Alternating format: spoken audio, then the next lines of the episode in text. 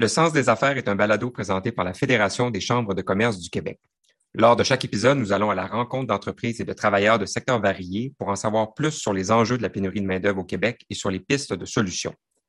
L'objectif du balado est d'offrir un lieu d'échange sur les différentes réalités et les initiatives entreprises par certains acteurs du Québec. En direct de Montréal, je suis Charles Milliard, président directeur général de la Fédération des chambres de commerce du Québec, et je m'entretiendrai aujourd'hui avec mes invités sur les enjeux de la pénurie de main-d'œuvre, mais plus particulièrement sur l'attraction et la rétention des travailleurs expérimentés pour assurer la pérennité de nos entreprises. Aujourd'hui, je suis accompagné par Nicole Boivin, consultante et administratrice de société, ainsi que par Geneviève Biche, vice-présidente des ressources humaines chez Métro. Ma première invitée, Nicole Boivin, est consultante en ressources humaines et siège au conseil d'administration d'entreprises importantes au Canada comme Supreme X et Respublica. En 2018, elle a également contribué à l'étude Les travailleurs expérimentés, un potentiel sous-exploité, étude que la FCCQ a conduite en collaboration avec EY. Bonjour Nicole, merci beaucoup d'avoir accepté notre invitation. Bonjour Charles. Alors, peut-être d'entrée de jeu, Nicole, est-ce que tu peux nous parler un peu de ton parcours et aussi de ce qui a mené justement à la conception de cette étude sur les travailleurs expérimentés? Bien, Charles, écoute, moi, je suis une tête grise d'expérience. Alors. Ça ne se voit pas à la radio, Nicole. Comme toi, c'est un sujet qui me passionne. J'ai fait une grande carrière à, à Manuvie. J'ai pris euh, ma retraite il y a huit ans.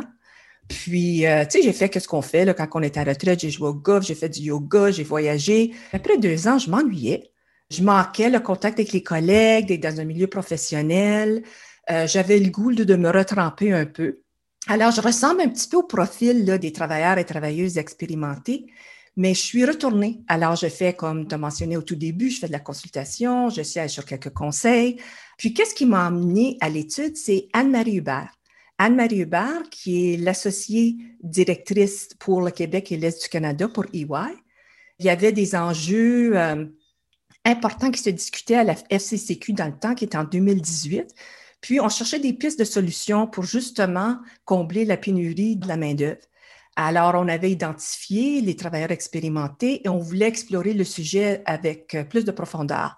Alors, on m'a demandé de travailler à la direction d'une étude et j'ai travaillé avec l'équipe de UI pour justement euh, plonger euh, sur le sujet. D'ailleurs, on remercie Anne-Marie Hubert pour euh, son leadership dans ce dossier-là. Puis les gens peuvent se demander, les mauvaises langues, hein, Nicole pourrait dire, pourquoi vous nous parlez d'une étude qu'on a faite en 2018? Bien, justement parce qu'elle est encore malheureusement d'actualité. On parle d'un potentiel sous-exploité qui est important dans notre bassin de travailleurs expérimentés. Alors, si on revient un peu à cette étude-là, quels sont les principaux faits saillants qu'on peut retenir de l'étude que vous avez conduite? Bien, écoute, tout le monde comprend qu'il y a une pénurie de travailleurs sur le marché. Le contexte démographique, je veux dire, c'est pas surprenant si on pense au baby-boom d'après-guerre, ça se parle depuis longtemps. Ça crée des risques. Ça crée des risques pour la croissance du Québec, pan-canadienne, l'économie. Et une des solutions, comme on a mentionné, une des pistes, c'est la rétention et l'attrait des travailleurs expérimentés. Alors, on s'est dit, ça a l'air de quoi? un travailleur expérimenté, est-ce qu'il y a des traits communs? Est-ce qu'il y a des mythes? Est-ce qu'il y a des barrières à l'attrait et la rétention des travailleurs de cette main-d'œuvre? Est-ce qu'il y a des besoins particuliers? Et est-ce qu'il y a des leçons qu'on a apprises pour justement euh, mieux attirer et mieux retenir? Effectivement, les mythes et les barrières, on va en parler parce que malheureusement, il y en a encore, mais est-ce qu'il y a un profil type du travailleur expérimenté qu'on souhaite voir revenir peut-être une journée ou deux par semaine sur le marché du travail? Écoute, les traits communs, c'est qu'on a recueilli cette information-là parce qu'on a travaillé avec plusieurs entreprises pan-canadiennes. On a travaillé avec euh, Barrick Gold, Metro, justement, vous allez parler à Geneviève Biche tantôt, qui a participé à l'étude. Euh, Industrielle Alliance, la Banque Scotia, le groupe TMX, Kruger. Alors, eux nous ont fait part de qu'est-ce qu'eux avaient observé puis, qu'est-ce qu'on nous a dit? C'est qu'il y avait certaines différences. Puis, je vais en parler un petit peu avant d'aller au trait commun. Alors, les différences, c'était surtout au niveau de est-ce qu'ils vivent dans un milieu urbain ou rural? L'âge peut, peut aussi déterminer euh, certaines euh, distinctions. Il y a aussi les obligations familiales. Est-ce qu'un conjoint est malade à la maison? Est-ce que c'est des personnes monoparentales? Aussi le degré de scolarité. Alors, il y a certaines différences là, mais en gros, il y a des traits communs. Et qu'est-ce qui était bon à retenir? Ce sont des gens qui sont fidèles. surtout si on travaille longuement avec une entreprise. Ce sont des gens qui sont performants s'ils travaillent dans leur base de connaissances et compétences. Ce sont des gens qui ont beaucoup d'engagement envers l'entreprise dans laquelle ils œuvrent. Ils sont loyaux, ils sont indépendants, ils ont beaucoup d'autonomie, ils n'ont pas besoin là, du micromanagement, comme on dit. Un autre trait que j'aurais dû mentionner, c'est qu'ils sont généreux. Sont généreux dans la transition de connaissances et de compétences envers la cohorte plus jeune. Souvent aussi, elles sont euh, détenteurs de la mémoire corporative aussi, parce qu'avec des taux de roulement, comme on connaît dans plusieurs secteurs d'activité, des fois, l'histoire de l'organisation se perd. Alors, il y a, il y a quelque chose d'important aussi là, dans la, la pérennité d'une organisation d'avoir des travailleurs expérimentés. Oui, puis c'est intéressant parce que souvent, une des barrières pour retenir un travailleur expérimenté, c'est le coût. C'est ça qu'on entend des gestionnaires. Le coût au niveau de la masse salariale, le coût au niveau des bénéfices, mais c'est peut-être plus difficile de mesurer le coût de perdre la mémoire institutionnelle. C'est le coût de remplacement, c'est un vrai coût aussi. Si on pense au niveau de la productivité de quelqu'un qui rentre, si je pense à un poste peut-être plus complexe, ça peut prendre jusqu'à six mois. Ça peut prendre jusqu'à six mois pour que quelqu'un soit vraiment productif, performant, s'y connaît pour vraiment contribuer d'une façon tangible à l'entreprise. Alors, il y a des coûts, disons, qui sont peut-être moins évidents, mais qui sont là. Et puis qui font que peut-être si on ramène ça sur un salaire annuel, on évite des coûts justement d'acclimatation d'un nouvel employé hmm. qui a moins d'expérience, ben, ça peut revenir euh, finalement une meilleure affaire peut-être pour l'employeur, souvent même, au-delà de tous les avantages plus qualitatifs qu'on vient de nommer.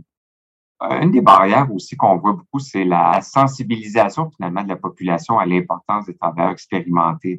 Quand on voit des gens plus expérimentés justement essayer de revenir sur le marché du travail, est-ce que les employeurs sont tous ouverts? Évidemment, dans la pénurie de main-d'œuvre, ils sont plus. Oui. Mais est-ce que comme société, on fait tout pour valoriser ça, de travailler plus longtemps dans cette Non. Non. Pour plusieurs raisons, je pense qu'on a des perceptions, on parle de discrimination au niveau de l'agéisme.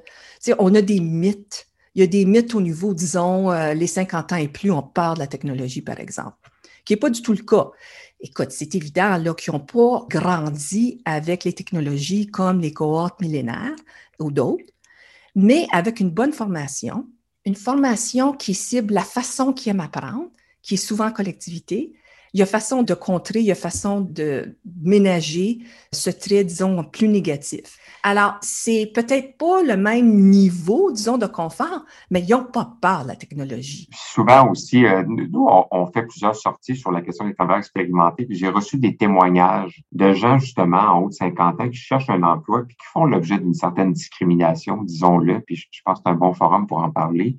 J'ai reçu un courriel dernièrement où les gens disaient je me suis fait demander en entrevue, est-ce que vous allez vraiment comprendre euh, nos clients qui sont plus jeunes parce que vous avez, exemple, plus de 50 ans? Est-ce que vous allez vouloir mettre la main à la pâte autant que nos employés plus jeunes parce que vous avez plus d'expérience? Vous êtes trop expérimenté pour nous? C'est des choses qu'il faut arrêter d'entendre en 2022. Je ne sais pas si c'est d'accord avec moi, mais les employeurs là, ont un devoir de conscience et de réalisation à faire à ce niveau-là. Oui, absolument. Puis, c'est de comprendre qu'il y a des différences mais des différences qui peuvent être à l'avantage de l'entreprise. Alors, est-ce qu'ils vont faire le travail de la même façon qu'un cohorte plus jeune ou un collègue plus jeune? Non, mais c'est peut-être une bonne chose parce que la force de l'expérience a une énorme valeur. Puis c'est ça que c'est, je pense, c'est de vraiment comprendre la valeur de l'expérience. Qu'est-ce que ça l'amène à une entreprise? Et c'est pas une chose ou l'autre. C'est vraiment, tu sais, avoir un bon mix, une équipe idéale. Une complémentarité. Absolument, absolument. Une perspective toute nouvelle, jeune, euh, tu sais, puis une perspective qui sort de l'expérience. Je veux dire, ça se complémente très bien. Donc, c'est un enjeu qui existait avant la pandémie, mais qu'est-ce que la pandémie, selon toi, a changé dans le rapport euh, au travail pour les travailleurs expérimentés? Écoute, ça l'a amplifié.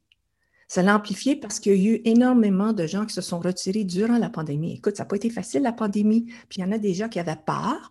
Euh, C'était beaucoup, là, essayer de travailler à domicile. Il y a eu plein de changements. Alors, il y a eu beaucoup de retraites.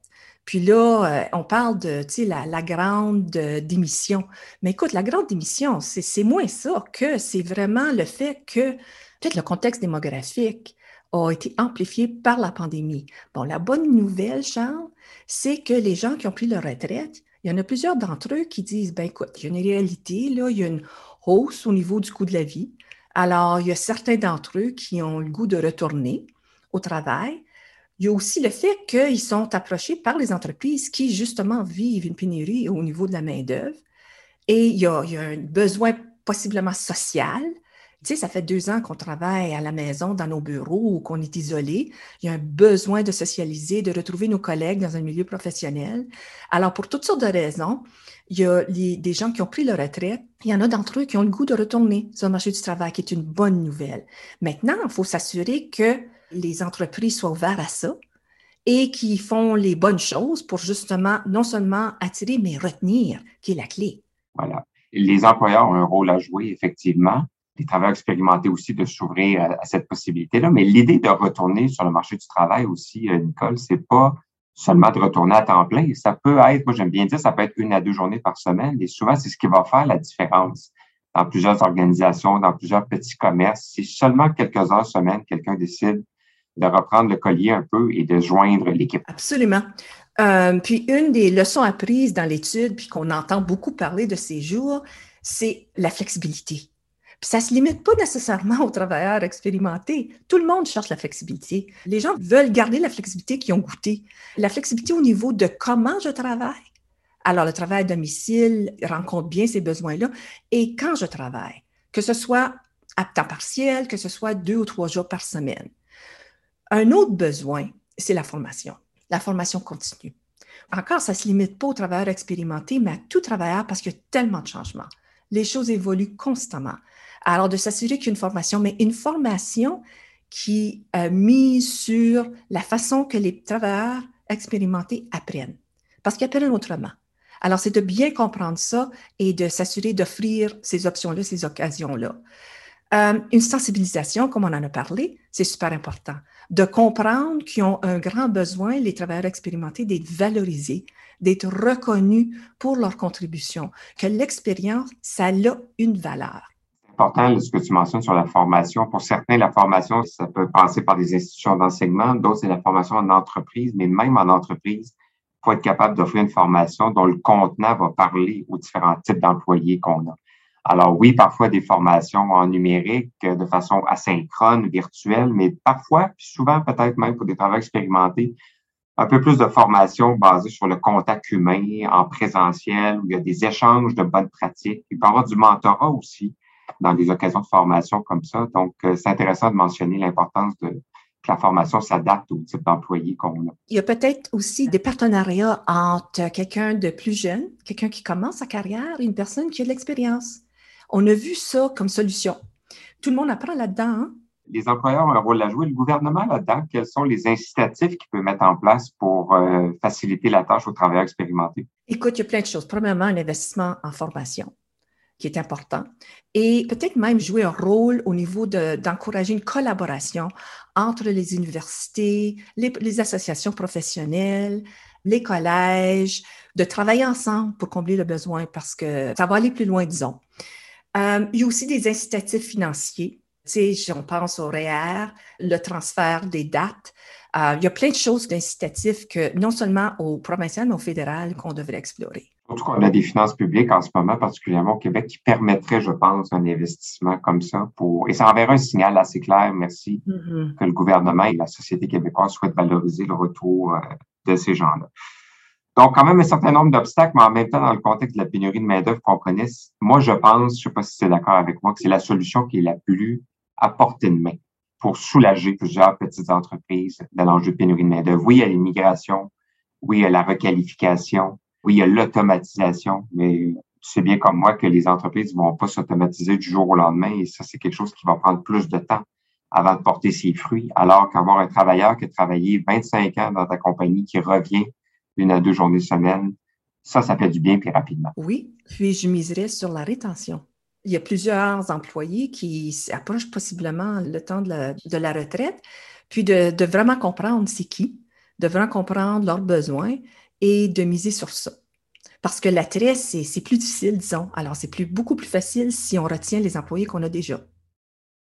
Excellent. C'est vraiment très intéressant, Nicole. Puis encore une fois, j'invite les gens, euh, peuvent aller sur le site de la FCCQ pour prendre connaissance de l'étude qu'on avait euh, justement euh, travaillé avec les gens d'EY et avec toi. Après la pause, on va parler à quelqu'un, un témoignage un peu en entreprise de cette réalité-là. Mais peut-être avant de se quitter, Nicole, si tu avais un dernier mot à dire aux employeurs pour les inciter à considérer cette tranche-là de la main-d'œuvre que sont les travailleurs expérimentés, qu'est-ce que tu euh, leur dirais? Premièrement, comme j'ai mentionné, retenir les employés qu'on a déjà, être flexible, assurer une formation et être sensible à leurs besoins. Nicole Boivin, consultante et administratrice de société, je te remercie et je te remercie pour ton engagement sur le sujet des travailleurs expérimentés. Ça fait plusieurs années que tu te penches là-dessus. C'est un plaisir de discuter avec toi. Merci, merci Charles. Merci Nicole, à bientôt. Après la pause, donc, nous recevrons Madame Geneviève Biche de chez Métro. Alors, on parlera plus de la réalité de terrain tout de suite après la pause. Main-d'œuvre, enjeux climatiques, chaîne d'approvisionnement. Quels seront les défis et les opportunités qui rythmeront l'année 2023? La journée perspective économique de la FCCQ est une occasion unique d'échanger avec des experts de renom. Rendez-vous le mardi 15 novembre en virtuel ou en présentiel au Centre d'événements et de congrès interactifs de Trois-Rivières. Détails et programmation en ligne à perspectiveéconomique.fccq.ca, perspective économique au pluriel.fccq.ca. Donc, pour ce deuxième segment de l'épisode, j'ai la chance de recevoir Geneviève Biche, qui est euh, vice-présidente des ressources humaines chez Metro, pour poursuivre cette discussion autour de la rétention et de l'attraction des travailleurs expérimentés. Geneviève cumule plus de 20 ans d'expérience en ressources humaines dans des grandes entreprises comme Metro, Groupe Dynamite et Bell Canada. Elle est aussi membre du conseil d'administration du comité de gouvernance et de responsabilité sociale et présidente du comité des ressources humaines d'Hydro-Québec depuis maintenant six ans. Dans l'étude que j'ai évoquée avant la pause avec Nicole Boivin, Métro apparaît comme un cas de figure et nous avons bien hâte donc d'en discuter avec elle. Alors bonjour Geneviève, merci d'être avec nous. Oui, bonjour Charles, ça me fait plaisir. Alors merci. Donc évidemment, Métro, c'est un nom qui est connu, reconnu euh, de, de tous les Québécois, mais peux-tu quand même nous brosser d'entrée de jeu un portrait général de la situation d'affaires chez Métro? Ben, certainement, euh, Métro est un grand employeur euh, du Québec. On est le plus grand employeur euh, privé du Québec avec un chiffre d'affaires annuel de 18 milliards, bientôt 19.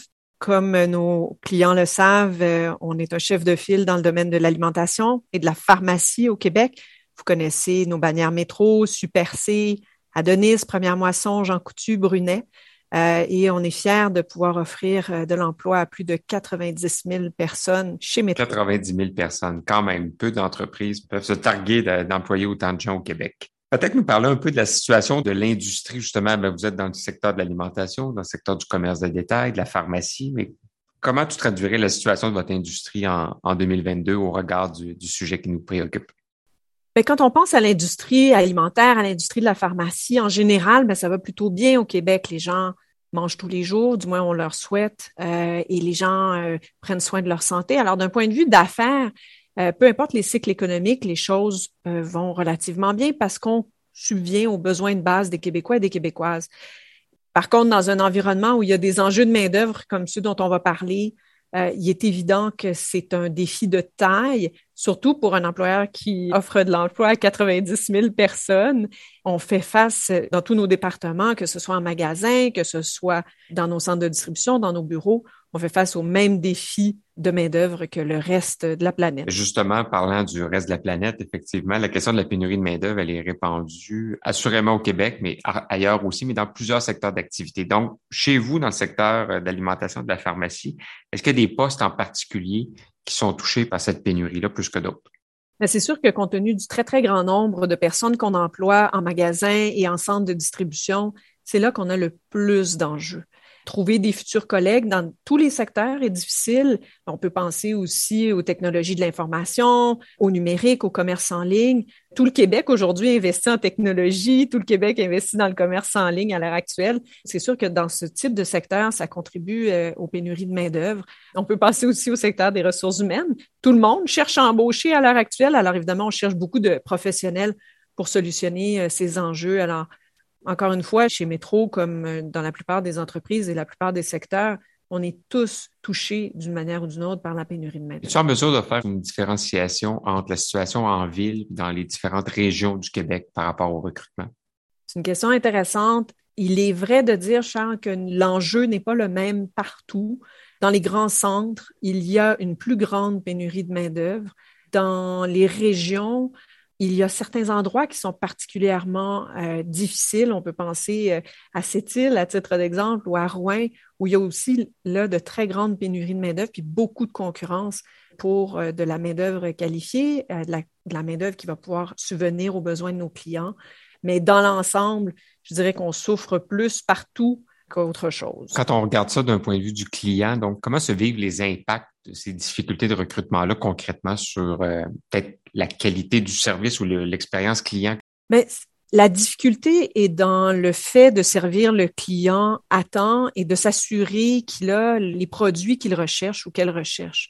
Puis vous l'avez vu, que ce soit en épicerie, que ce soit en pharmacie, on investit, à titre d'exemple, dans des euh, caisses libre-service parce qu'on manque de gens euh, à la caisse pour pouvoir euh, passer nos clients assez rapidement. On investit aussi dans des technologies comme le commerce en ligne qui permet aux clients de magasiner de chez eux, de se faire livrer leur épicerie, leurs médicaments à la maison quand ça leur convient, plutôt que de devoir se, se déplacer en épicerie où ça peut prendre un peu plus de temps on fait aussi de nombreux investissements qui ne sont pas visibles directement pour le client, mais qui vont l'impacter directement. C'est-à-dire que dans nos centres de distribution, euh, les enjeux de main-d'œuvre font en sorte que on investit, entre autres, en automatisation pour combler nos besoins de main-d'œuvre, ce qui va éventuellement faire en sorte qu'on va pouvoir amener au client dans le magasin les produits qu'il ou elle recherche temps et avec la fraîcheur à laquelle il ou elle s'attend euh, également. Donc, le, client est impacté quand on manque de main-d'œuvre directement en magasin et derrière euh, dans la chaîne d'approvisionnement.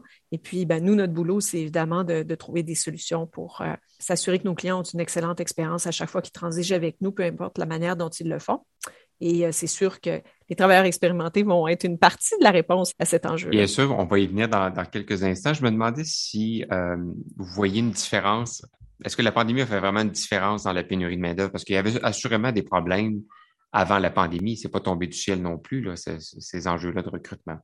Non, Charles, tu as tellement raison. Euh, en fait, on voyait venir le défi démographique depuis des années. On savait qu'en 2019-2020 au Québec, on aurait les enjeux qu'on a aujourd'hui. La pandémie a retardé euh, certains des impacts dans un cas comme le nôtre. Nous, on a été en opération euh, pendant au plus fort de la pandémie. D'autres employeurs devaient fermer leurs portes ou ralentir leurs activités. Alors, c'est sûr qu'il y a eu un déplacement de la main-d'œuvre, à titre d'exemple, vers des entreprises comme les nôtres. Alors, il y a peut-être eu un petit effet de retardement de la force de l'impact, mais le, défi démographique était connu, le déficit démographique du Québec était prévisible et même prévu. Et c'est pour ça que chez nous, chez Métro, là, ça fait des années qu'on travaillait sur toutes sortes de programmes parce qu'on voyait ce qui allait arriver et euh, ben, on y fait face aujourd'hui. Revenons donc aux travailleurs expérimentés. J'en ai parlé dans la première partie de l'épisode. C'est une solution à la pénurie de main-d'œuvre. C'est une des solutions qui existent dans le portfolio de solutions. Elle est, elle est importante dans plusieurs secteurs d'activité. Qu'est-ce que ça veut dire concrètement dans le secteur de l'alimentation, entre autres, le recours à plus de travailleurs expérimentés? Jusqu'à quel point c'est important pour vous? Ben, c'est super important il y a tellement de raisons d'investir auprès de nos travailleurs expérimentés, euh, qu'ils soient déjà chez nous ou qui pensent à venir se joindre à notre équipe. Dans un premier temps, il faut penser très largement, mais un travailleur expérimenté, c'est une source d'expérience. Et il faut se rappeler que personne n'a de date de péremption. Il n'y a pas de moment auquel on arrête d'apprendre. Il n'y a pas de moment auquel on arrête, à cause de notre expérience, d'être efficace. Il n'y a pas de moment euh, où on arrête d'être euh, bon dans notre travail simplement parce que le temps a passé. Au contraire, les travailleurs expérimentés, ils se connaissent habituellement eux-mêmes très bien à ce moment-là de leur carrière. Ils connaissent leurs forces, ils savent utiliser leurs forces, ils savent ce qui les rend efficaces, sont souvent patients parce qu'ils ont fait face à toutes sortes de problématiques au fil du temps. Donc, ils ont souvent une boîte à outils qui est bien complète. Puis pour ceux qui sont dans la même entreprise depuis un certain temps, bien évidemment, ils ont une bonne connaissance de l'entreprise qui les rend plus autonomes, ils ont des réseaux internes, sont plus efficaces. Donc, il y a de nombreux avantages à avoir à compter au sein de son équipe des travailleurs expérimentés. On peut penser aussi au fait que les travailleurs plus expérimentés peuvent coacher les plus jeunes, ils peuvent donner au suivant. Plusieurs sont rendus à une étape de leur vie où vont souhaiter laisser une marque dans l'entreprise. Puis quelle meilleure manière de le faire que de transmettre leur savoir-faire, leur savoir-être à ceux qui sont peut-être au début ou au milieu de leur carrière. Dans une entreprise comme la nôtre, où la culture organisationnelle est clé, où est-ce qu'elle est véritablement un facteur de succès pour nous, les travailleurs expérimentés contribuent à partager cette culture-là. Ils servent de modèle pour ceux qui les suivent. Euh, ils sont souvent euh, des exemples vivants de tout ce qui est possible aussi pour quelqu'un qui est en début de carrière ou à mi-parcours. Ils peuvent euh, représenter ce que c'est, par exemple, que de faire carrière, dans notre cas, chez Métro. je dirais, dernier élément, Charles, que dépendant du stade de vie où ils sont rendus, les travailleurs expérimentés peuvent offrir beaucoup de flexibilité. À titre d'exemple, ils vont peut-être travailler à des heures ou d'autres groupes, comme les étudiants, par exemple, ne sont pas normalement disponibles pour le travail. Il y a une, une kyrielle davantage que l'utilisation de travailleurs expérimentés dans un milieu comme le nôtre ou dans, chez, tout autre employeur peut avoir. Donc, une source de fiabilité, de flexibilité, une source d'inspiration aussi pour les autres employés. Donc, comment on se prépare comme employeur à créer une culture qui favorise le retour ou le maintien des travailleurs expérimentés? Parce que oui, les gens doivent s'intéresser et vouloir retourner, mais l'employeur doit créer un climat qui incite à ça aussi. Oui, c'est vrai. Euh, et puis, euh, si on a des travailleurs expérimentés, il faut trouver le moyen de les garder. Et s'ils ne sont pas chez nous, qu'on souhaite en attirer plus, ben, il faut trouver le, moyen effectivement de les, attirer. Euh, puis je pense que les entreprises en, tant que telles peuvent certainement euh, inviter d'abord les gouvernements euh, à les aider en travaillant sur les désincitatifs au, au travail des travailleurs expérimentés. On peut penser à la fiscalité à titre d'exemple. Mais au-delà de ça, pour les entreprises, il faut avoir une ouverture d'esprit, il faut respecter les travailleurs expérimentés, il faut honorer leur savoir-faire, leur savoir-être. Il ne faut pas les traiter comme un autre groupe d'employés. On, parle beaucoup d'équité, de diversité, d'inclusion euh, en milieu de travail, mais c'est vrai, les travailleurs expérimentés, il faut miser euh, sur cette forme-là de diversité et les inclure à part entière dans l'entreprise. Puis pour faire ça, on peut penser à plusieurs types de solutions, des horaires réduits avant la retraite. Alors, permettre à un travailleur expérimenté de travailler trois ou quatre jours par semaine avant la retraite, ce qui va lui permettre de travailler souvent plus longtemps, tout en se préparant à ce qui est quand même une transition importante pour beaucoup de gens. À l'inverse, aller chercher des travailleurs euh, qui ne sont pas dans l'entreprise, les inviter à venir travailler chez nous, justement, sur une base de trois, quatre jours, ça peut être exactement ce qu'ils recherchent à un moment où ils veulent peut-être faire plus. Pour les entreprises dont les opérations le permettent, c'est sûr que favoriser le télétravail, et la présence au bureau en tenant compte des besoins des travailleurs expérimentés est important. Les travailleurs de tous âges valorisent cet équilibre-là entre la présence au bureau qui leur permet d'accomplir un certain type de tâches, puis de socialiser, etc., et le travail à distance qui leur permet de se concentrer, tout ça. Donc, il faut avoir cette flexibilité-là. Je pense que si on le peut, offrir de travailler sur des projets qui ont un début et une fin, qui vont préparer un travailleur expérimenté, soit de se préparer à la retraite en douceur, donc faire un, un dernier grand projet avant de quitter l'entreprise ou revenir en entreprise pour donner un coup de main de manière épisodique euh, sur des projets. Tu as touché la question des gouvernements dans ta précédente réponse. Donc, est-ce que les gouvernements en font suffisamment ou il y a place d'amélioration pour euh, retenir nos travailleurs sur le marché du travail? On peut faire mieux, entre autres la fiscalité désavantage les travailleurs expérimentés qui voudraient réintégrer le marché du travail. Alors, c'est sûr qu'à cet égard-là, il y a du travail à, faire. Puis, depuis longtemps, il y a des discussions avec les gouvernements sur ce que l'on peut euh, considérer faire, mais je pense qu'on peut aussi regarder comment euh, les gouvernements eux-mêmes peuvent encourager les entreprises à intégrer des travailleurs expérimentés dans leur rang. Je pense que le gouvernement peut jouer un rôle aux côtés des entreprises dans la valorisation euh, du travail des travailleurs expérimentés, puis aussi dans la démystification de certaines choses. On va dire que les travailleurs expérimentés peuvent pas apprendre à la même vitesse ou qui sont pas bons en technologie. Moi-même étant probablement un travailleur expérimenté, je prends vraiment ça très, très mal, ce type de commentaire. Euh, et puis, euh, on, est la preuve que oui, on continue d'apprendre. L'apprentissage tout au long de la vie, c'est pas une question d'âge. La capacité de travailler avec de la technologie, c'est pas une question d'âge non plus. Donc, euh, songer aussi à investir peut-être différemment en santé, en sécurité, en avantages sociaux pour euh, les travailleurs expérimentés. Tout c'est des choses où euh, les entreprises et, le gouvernement pourraient certainement euh, travailler ensemble, mais je pense qu'on peut regarder différentes solutions que le gouvernement peut contribuer à mettre de l'avant et où qu'elle est la seule à pouvoir faire avancer comme la fiscalité. Si je peux me permettre, vous avez des opérations évidemment à l'extérieur du Québec aussi. Est-ce que toi, dans ta position de leadership au RH, tu vois une différence dans la façon dont ce dossier-là est traité dans d'autres provinces canadiennes? C'est une bonne question, puis la réponse, c'est non. Il n'y a, pas dans, il y a pas de province canadienne qui, au jour d'aujourd'hui, a vraiment mis en place des infrastructures ou des structures qui favorisent tout particulièrement le, travail des travailleurs expérimentés, que ce soit leur maintien en emploi ou leur retour euh, en emploi une fois qu'ils auraient pris leur retraite.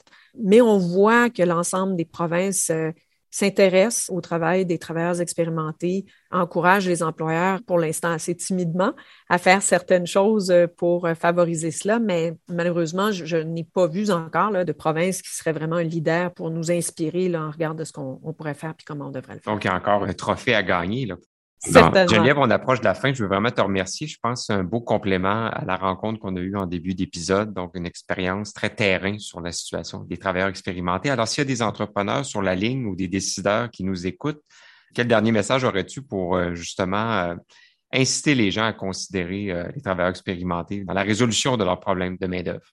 Mais Chante, tu viens de le dire, je ne peux que les encourager à y songer, trouver une manière de les inclure dans leur main-d'œuvre parce qu'ils vont être gagnants, puis qu'ils le regardent vraiment des deux angles. Comment je peux faire pour garder ceux qui sont déjà chez moi un peu plus longtemps en les valorisant et en valorisant leur expérience? Et comment je peux euh, attirer d'autres travailleurs à venir chez moi, peut-être combler certains besoins en gardant en tête qu'on doit faire preuve de flexibilité. Geneviève Biche, vice-présidente ressources humaines chez Métro, merci beaucoup d'avoir été avec nous aujourd'hui. Ça a été un grand plaisir. Évidemment, on peut suivre les activités de Métro en ligne. On peut aussi faire son épicerie en ligne euh, au métro.ca. Alors, merci beaucoup, euh, Geneviève, d'avoir été avec nous.